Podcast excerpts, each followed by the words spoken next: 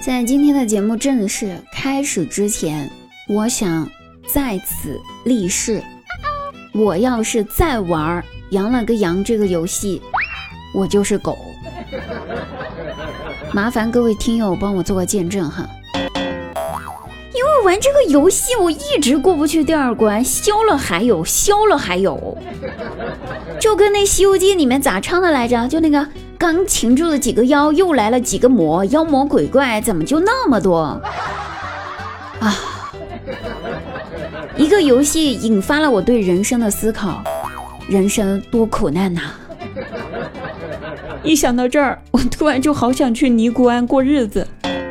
咱这个杨玉环去了一次，做了贵妃；甄嬛去了一次，最后做了太后；武则天去了一次，做了皇后。甚至后面还做了唐朝的女皇帝，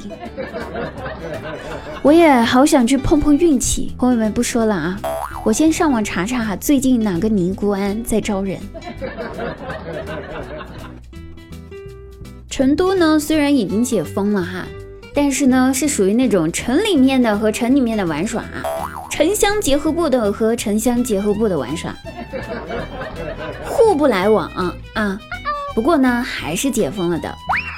提醒一下各位刚解封的朋友，一定要忍住，最近一周不要去吃火锅。你得先等别人去把商家前段时间没有机会卖出去的那些冻货给吃完了，你再去吃呀，忍住呀。过一个星期之后你再去吃，那就是新鲜的食材啦。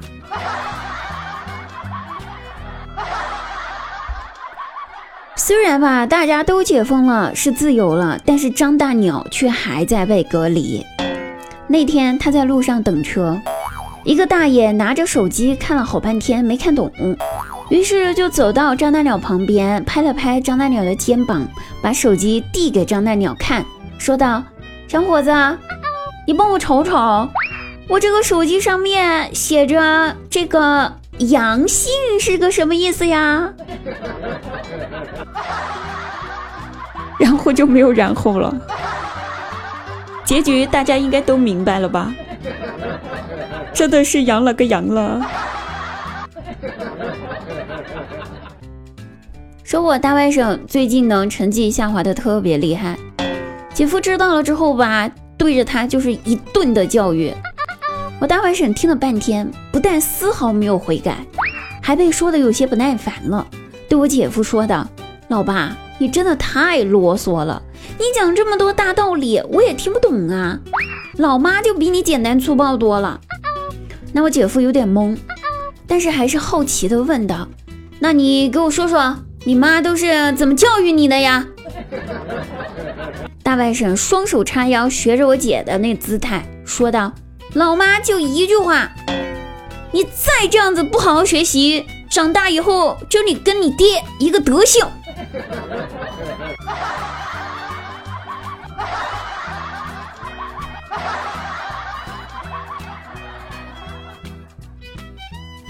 我表弟的女朋友问他说：“亲爱的，如果咱俩结婚了，你会家暴我吗？”表弟回答道：“如果你喜欢的话，我可以为了你去学。”最近呢，天气比较阴冷，还总是下雨哈。温馨提示一下各位，出门的时候记得带伞，而且注意一下保暖哦。因为嘛，这个下雨吧，路滑。我姐夫出门就摔了一跤，去医院检查后确定是右手的那个骨头有点脱臼了，但是呢不是特别严重，所以呢上好了药，准备回家的时候，我姐就顺口问了一下医生，说：“医生，我老公这手还能洗碗吧？”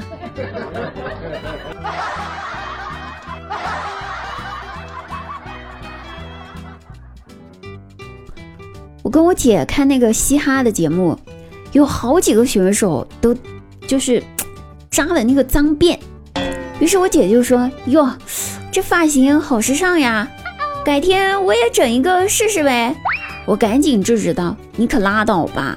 上次我去云南旅游，人家说在那边只有丧偶才编脏辫，你千万不要去弄啊，不太吉利哦。”我姐一听，兴奋的双眼放光，问我道：“真的吗？灵不灵啊？很灵吗？”就这，你现在跟我说我姐和姐夫他俩结婚是因为爱情，我绝对抱着一百二十分的怀疑。